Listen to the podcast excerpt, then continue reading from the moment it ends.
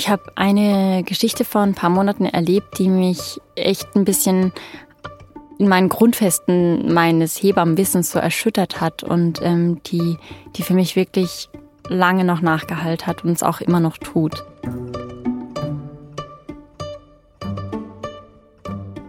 Ein paar, die kannte ich schon, die haben das dritte Kind erwartet und ich kannte sie schon von der, von der Geburt des zweiten Kindes und es war ein schöner Umstand, dass ich sie quasi im Kreissaal wieder getroffen habe. Das war nicht geplant. Und der Mann hat mich halt einfach gleich so gedrückt und eben, das war einfach so schön, weil man halt gemerkt hat, hey, für die war ich damals ein Bestandteil ihrer Familiengeschichte und bin es irgendwie bis heute. Sie ist sehr ruhig, aber trotzdem so herzlich. Also sie hat so eine wahnsinnige Herzenswärme auch mal ausgestrahlt und strahlt immer so ganz schüchtern erstmal so verhalten und dann weil sie mich halt schon kannte, merkte, ich will mich jetzt nicht selber loben, aber man merkte einfach so, sie blühte so auf und das hat ihr so, so glaube ich, so einen kleinen Stein vom Herzen genommen, dass sie mich irgendwie kannte und dass sie, dass sie dadurch einfach so ein bisschen direkter noch vertrauen konnte und das war einfach sehr schön.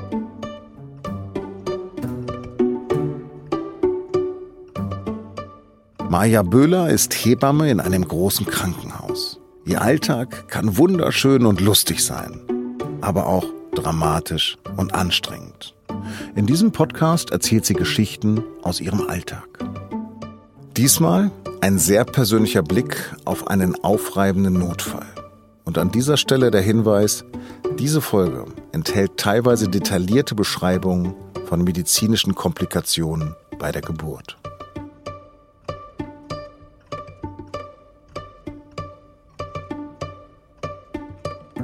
Wir haben uns auch total gefreut, vor allem weil wir dann irgendwie auch gesagt haben, na komm, jetzt gehen wir auch in den gleichen Kreissaal wie beim letzten Mal. Der ist gerade frei. Das ist auch mein Lieblingskreissaal, weil ich den total gemütlich finde. Der hat so eine Sprossenwand nochmal und ist so ein bisschen abgelegener. Dadurch ist es ein bisschen ab vom Gewusel und das vom Geräuschpegel und das finde ich immer schön. Und dann sind wir irgendwie, wir drei so dahin spaziert und das war einfach schon mal so ein total schöner Einstieg.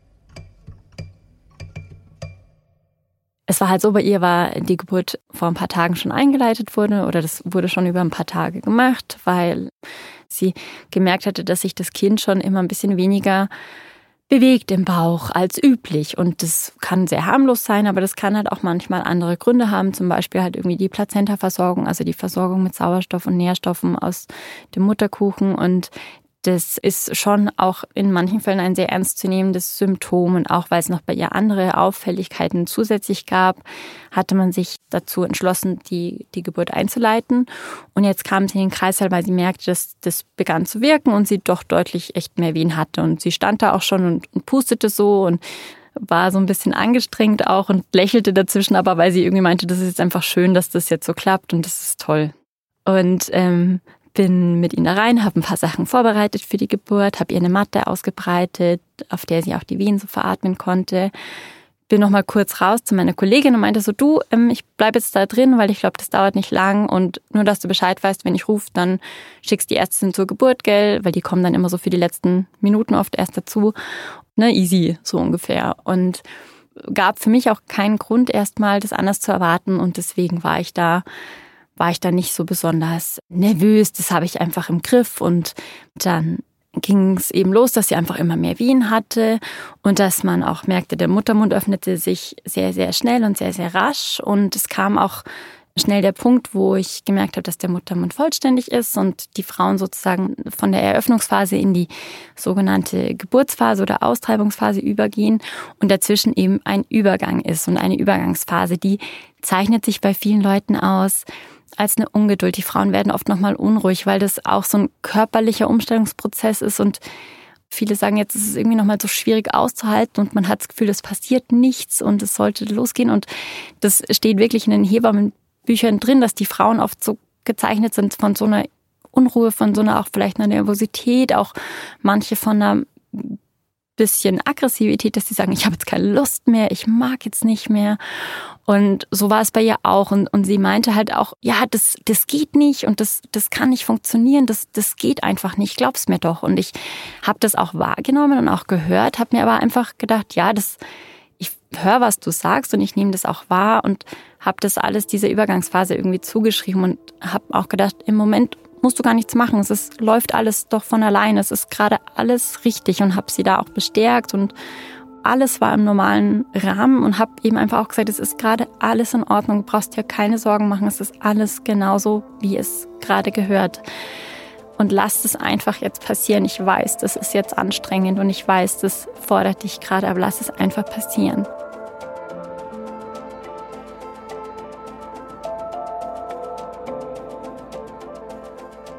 Dann platzt die Fruchtblase und gerade das ist halt beim dritten Kind oft so, zack, dann geht es jetzt einfach schnell, weil das Köpfchen war auch schon ganz, ganz, ganz tief im Becken, wo man einfach auch weiß, jetzt rutscht es gleich hinterher und, dann setzt oft so ein Pressdrang ein.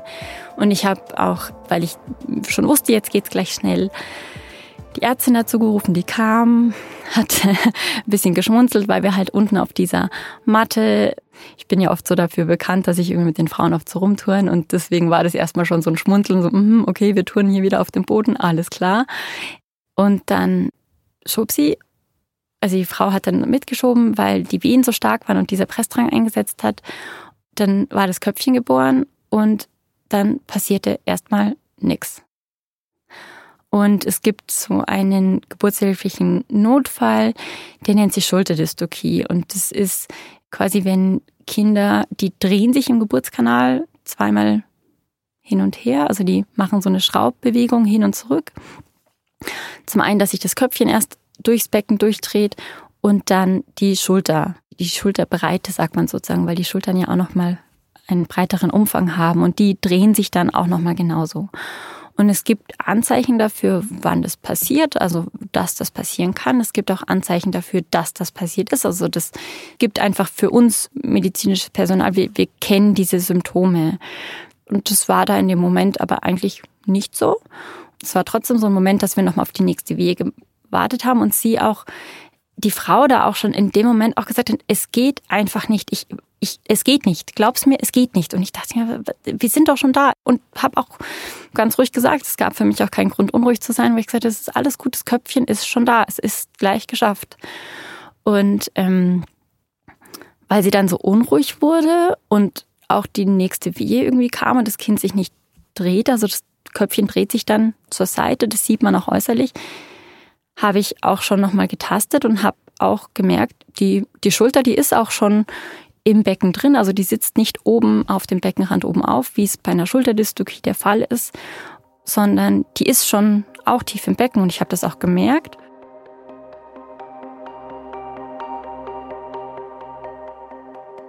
Es gibt halt Dinge, die man bei einer Schulterdystokie beachten muss oder wie man die dann behandeln kann. Und auch wenn wir nicht den den Anschein hatten, dass es das ist, gibt es auch Maßnahmen, die man dann ergreift und die sind auch in Anführungszeichen nicht falsch, auch wenn es das nicht ist. Also die können nicht schaden. Zum Beispiel die Frau nochmal zu bewegen, dass die sich nochmal aufrichtet, dass sie, man, Manöver heißen die, also es klingt so militärisch, aber das halt, da gibt's halt eben zum Beispiel das Gaskin-Manöver oder das McRoberts-Manöver, je nachdem welcher Position eine Frau ist, dass man sagt, die bewegt sich nochmal ganz kräftig, dass sich auch das Becken bewegt und die können nicht schaden, auch wenn das Baby nicht mit der Schulter festhängt, sondern ganz normal drin ist, sozusagen, dass es leichter geboren ist.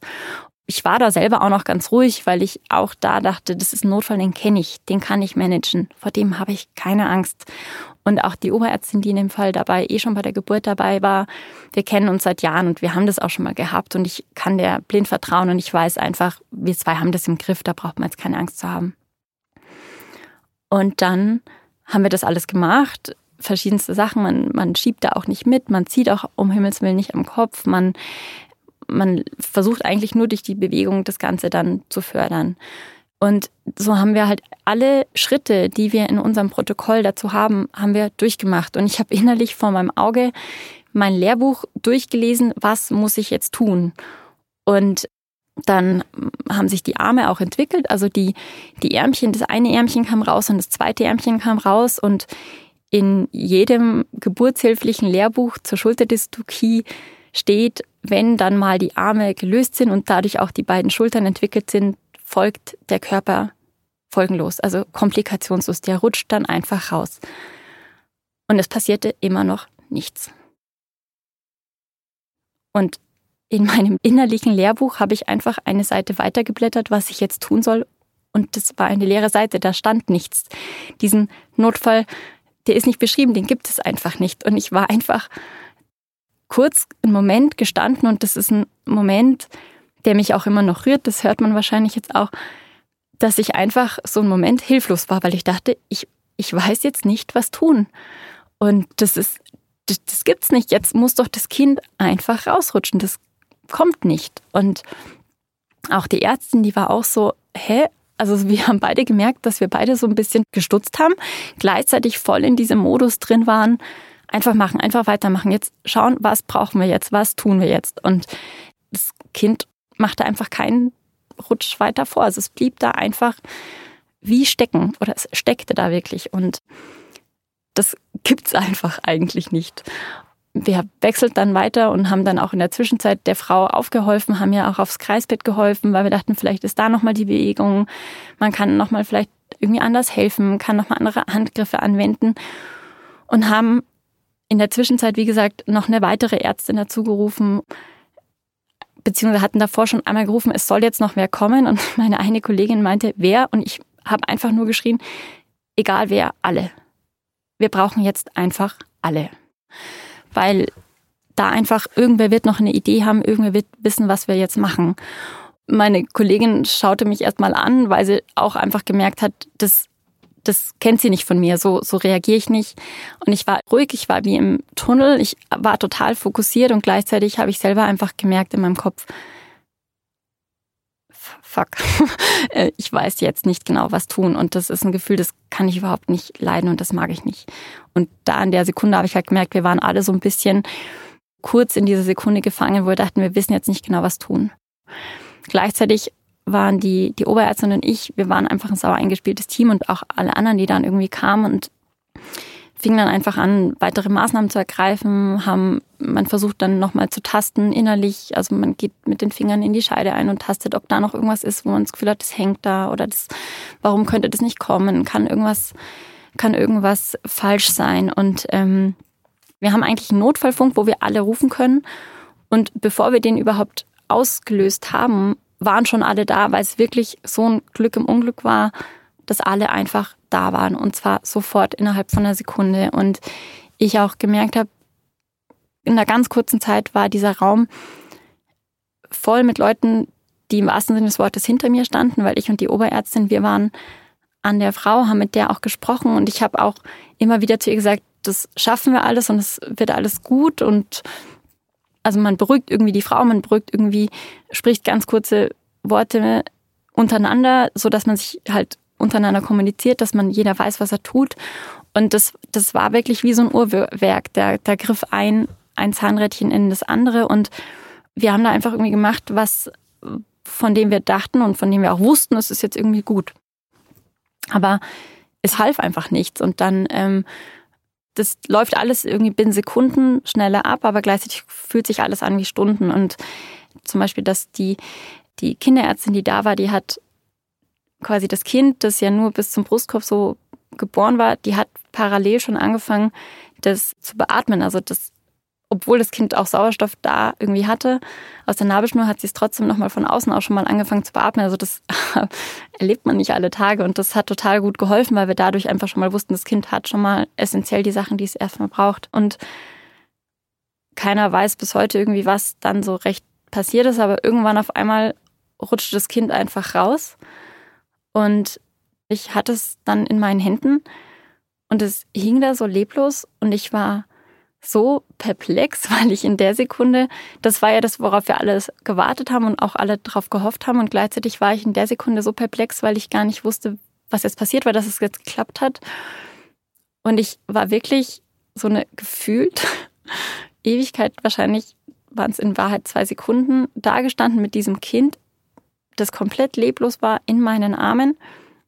Und die Kinderärztin sah mich dann so an und meinte so, und jetzt geben Sie es mir das war halt wirklich, weil ich einfach so verdattert war, dass ich erstmal ja gar nicht mehr wusste, was, was muss ich denn jetzt tun. Und dann habe ich ihr das Kind in die Arme gedrückt und im gleichen Moment habe ich einfach nur angefangen, kurz zu weinen. Also ich weiß es gar nicht mehr, ob es da schon war, ich glaube schon, aber in der Sekunde fiel dieser ganze Druck und dieses ganze Ding was da gerade passiert ist, brach irgendwie so auf mich ein und, und fiel irgendwie in mir zusammen. Und dann, dann war so eine Sekunde, war wirklich so, war auf einmal Stille in diesem Raum. So komplett, weil keiner mehr was gesagt hat, weil keiner mehr der Frau irgendwelche Anweisungen gegeben hat, weil keiner untereinander sich mehr ausgetauscht hat. Es war einfach Totenstille und eben das schlimme Wort ist die Totenstille, weil keiner wusste, ob dieses Kind das jetzt überlebt oder nicht.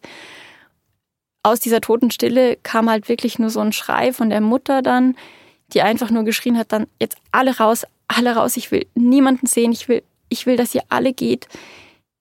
Lasst mich in Ruhe, fasst mich nicht an. Und dann sind auch erstmal alle abgezogen und ich und, und meine Kollegin, also ein, eine von den anderen Ärztinnen, wir waren da und wir haben gesagt, wir, wir können jetzt nicht gehen, wir müssen nach dir schauen. Wir sagen nichts, wir fassen dich nicht an erstmal, aber wir müssen bei dir bleiben, wir müssen auf dich aufpassen. Und dann haben wir alle in diesem Raum, die wir da waren, einfach nur geweint also ich kann ja nur für mich sprechen, aber ich wusste einfach nicht, was da passiert war, weil das immer noch für mich diese leere Seite in diesem Lehrbuch war.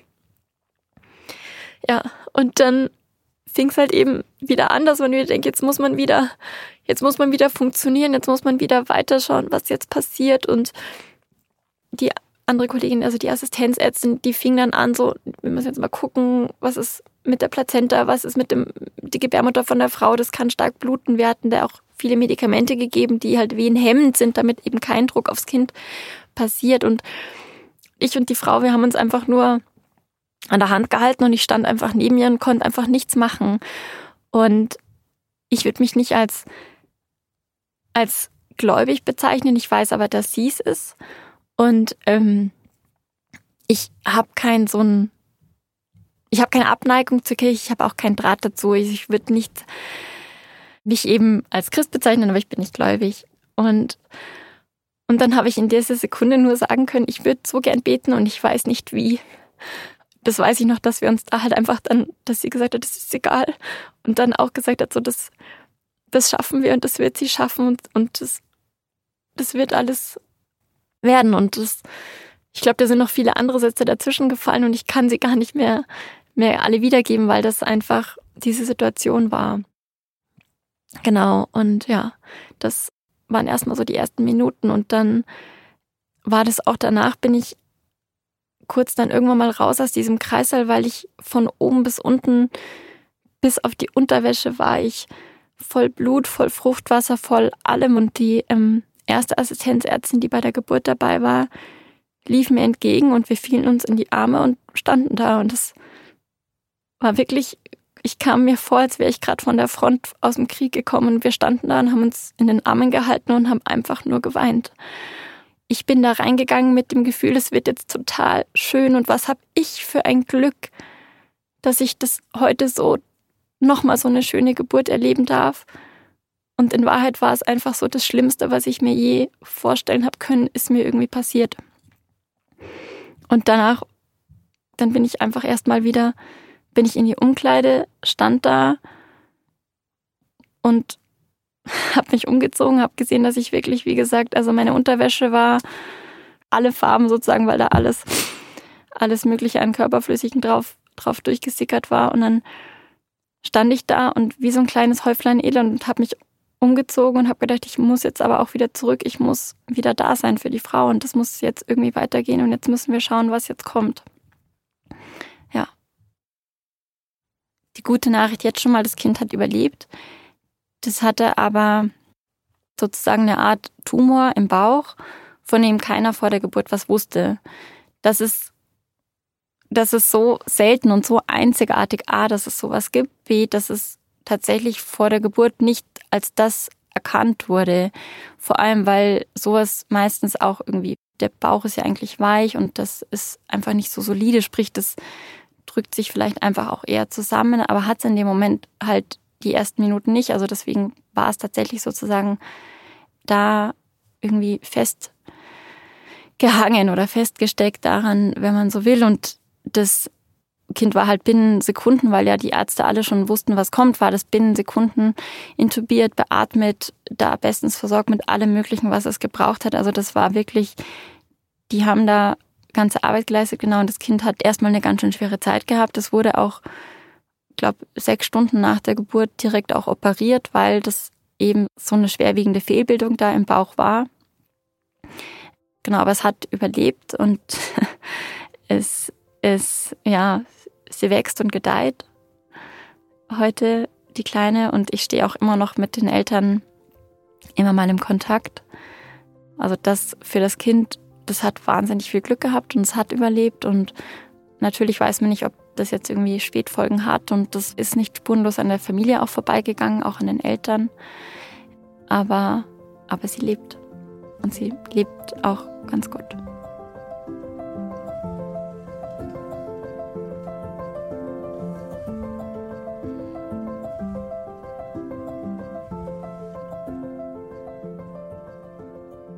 Genau. Ich habe, als ich dann danach drüber nachgedacht habe, gerade auch weil die Frau ja unter der Geburt schon gesagt hat, das geht nicht und das funktioniert nicht und das, das geht einfach nicht, habe ich mich schon gefragt, habe ich irgendwas übersehen, habe ich was überhört? Ich habe das ja auch wahrgenommen und, und auch aufgegriffen, als sie das gesagt hat. Und ich habe das halt unter diesem Übergangsphase Ungeduld, Unruhe abgetan. Und frage mich eben, habe ich es abgetan? Hätte ich es mehr wahrnehmen sollen? Was hätte ich noch tun können? Es ging da auch bis dahin ja auch alles nach Lehrbuch. Es war alles richtig und ich habe das auch gehört und ich hab, bin auch drauf eingegangen. Und natürlich frage ich mich im Nachhinein auch, hat die Frau das gespürt? Ja, sie hat es gespürt. Hätte ich zu dem Zeitpunkt was anders machen können? Ich glaube, nein. Ich habe die ersten Tage im Kreissaal wirklich ganz tolle Unterstützung von meinen Kollegen bekommen. Also man spricht dann über solche Notfälle, man, man unterhält sich auch darüber, auch im Sinne von sich von der Seele reden, aber auch einfach Lessons learned, also was kann ich aus der Geschichte mitnehmen. Ich habe versucht, meine Angst dann zu überwinden oder ich habe sie dadurch überwinden, dass ich auch die ersten Tage vielleicht gesagt habe, ich, ich möchte jetzt nicht direkt eine Geburt betreuen. Ich, ich mache gerade alles andere, aber da nicht. Oder dass ich einmal auch zu einer Kollegin wirklich gesagt habe, ich gehe da jetzt rein und das ich, Kind kommt bald, gell? Und dass ich wusste, sie ist aber da und das wusste sie auch und sie hat auch gesagt, du weißt, dass du das kannst und dir kann nichts passieren. Auch direkt kurz danach ähm, hat eine Kollegin zu mir auch gesagt, sie war irgendwie froh, dass ich das war, weil sie wusste, ich kann sowas handeln und ich kann sowas managen und ich kann, ich weiß, was man da tun muss. Und das war auch tatsächlich was, glaube ich, was mir dann am meisten über diese Unsicherheit geholfen hat, war, dass ich dachte, ich habe in der Sekunde gemerkt, wie krass ich funktionieren kann. Deswegen hatte ich dann tatsächlich dadurch auch, glaube ich, mir selber die Angst genommen, weil ich dachte, ich, ich kann es, ich kann Situationen wie die irgendwie schaffen und brauche keine Angst haben, weil ich weiß, was ich tun muss. Und selbst wenn ich es nicht mehr weiß, dann ist wer anders da, der weiß, was man tun muss. Eben das eine war natürlich die Arbeit, wo ich denke, ich kann das, ich weiß, wie es funktioniert. Und die Gefühlsebene war halt eine andere Schiene. Gleichzeitig war, war das für mich dadurch auch leichter, weil ich die Familie kannte. Das war gut, weil wir irgendwie offen miteinander umgehen konnten und auch offen zusammen geweint haben und auch offen uns zusammen gegenseitig Mut gemacht haben. Und das hat mir in der Zeit halt auch wirklich viel bedeutet. Und das war, glaube ich, für mich auch ein großes Glück, dass ich da so ein, dadurch auch sozusagen auch nochmal aufgefangen wurde. Diese Frau, also diese Mutter die ist für mich eine der stärksten Frauen, die ich kenne, auch wenn sie es selber nicht von sich denkt. Ich denke es ganz oft, weil was sie da auch erlebt hat, muss für sie auch ganz fürchterlich gewesen sein, gerade weil in der Sekunde so wenig Zeit war zu erklären. Wir haben viel danach darüber gesprochen. Und deswegen denke ich mir immer so, ich habe ich hab so viel da von ihr auch nochmal an Stütze erfahren, wo das ich so ungerechtfertigt fand, weil ich dachte, ich bin die Hebamme, ich muss ich muss dich auffangen. Aber es war tatsächlich da so ein, so ein Geben und Nehmen und das war wirklich, wirklich ein, eine ganz große Hilfe sozusagen da auch wieder mit den Gefühlen klarzukommen und auch das ging irgendwann wieder und das hat mir da relativ gut drüber geholfen. Also ich will nur noch mal am Ende dieses Themas heute einfach darauf hinweisen, das war ein extremer Notfall. Der passiert so nicht im Alltag die meisten Sachen kündigen sich an, die Schwangerschaften und quasi Geburten, die sind auch gut überwacht. Also Dinge passieren nicht aus, aus dem Nichts heraus. Man muss keine Angst davor haben. Die Geburtshilfe, also die, die Ärzte und die Hebamme, die wissen auch, was in den, den, Notfällen zu tun ist. Und auch da, obwohl es so ein Fall war, den es quasi nicht gibt oder der nicht jetzt beschrieben ist, weil er eben so, so, so selten und so einzigartig war, auch da wissen wir, was zu tun ist. Und da braucht man wirklich keine Angst davor haben, dass einem irgendwas passiert. Es ist sehr, sehr, sehr selten, dass jemand ernsthaft zu Schaden kommt bei einer Geburt. Und das, wie gesagt, passiert nicht aus dem Nichts. Also man muss wirklich keine Angst davor haben. Man muss Respekt haben vor der Geburtshilfe. Wir Hebammen, wir, die Ärzte, wir müssen und haben alle Respekt vor unserer Arbeit und gehen deswegen sehr verantwortungsbewusst nach. Und dementsprechend darf man da aber auch sich in sicheren Händen fühlen.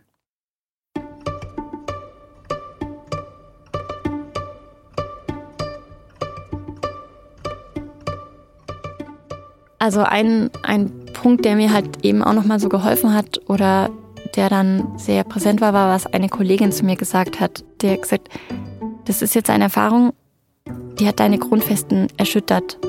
Und sie hat sie erschüttert, aber sie hat sie nicht zum Einstützen gebracht. Und das ist einfach, natürlich muss man jetzt erstmal wieder Vertrauen schöpfen und du merkst aber sozusagen, dass es die Grundfesten nur erschüttert hat, du kannst weiter drauf bauen. Und das fand ich damals einen ganz wichtigen Satz von ihr und der mich, der mich dann so begleitet hat. Und ich glaube, das war zum Beispiel einer der Punkte, wo ich danach gemerkt habe, so, ich, ich das darf jetzt auch mal ankommen, das darf mich jetzt auch mal unsicher machen. Das ist normal, das ist menschlich. Es wäre schlimm, wenn ich das einfach übergehe und sage, ach, das war ja nichts, das ist in Ordnung. Und dementsprechend dachte ich mir danach dann eben, ich darf mir dann wenigstens danach auch mal das gönnen, in Anführungszeichen, oder zugestehen, mal unsicher zu sein und, und da auch erstmal wieder zu brauchen. Und das war auch gut. Und das, dadurch ging das dann leichter.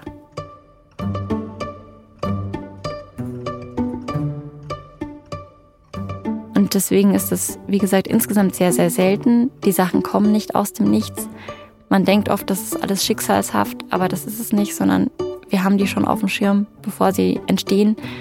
Und wir haben auch die, die Maßnahmen eben schon immer. Wir sind, ich bringe immer den Auszubildenden bei, ihr müsst immer drei Schritte vorausdenken und so. Das tun wir auch und das merkt man uns vielleicht nicht an oder das sprechen wir auch nicht den ganzen Tag an, aber so arbeiten Leute in der Medizin.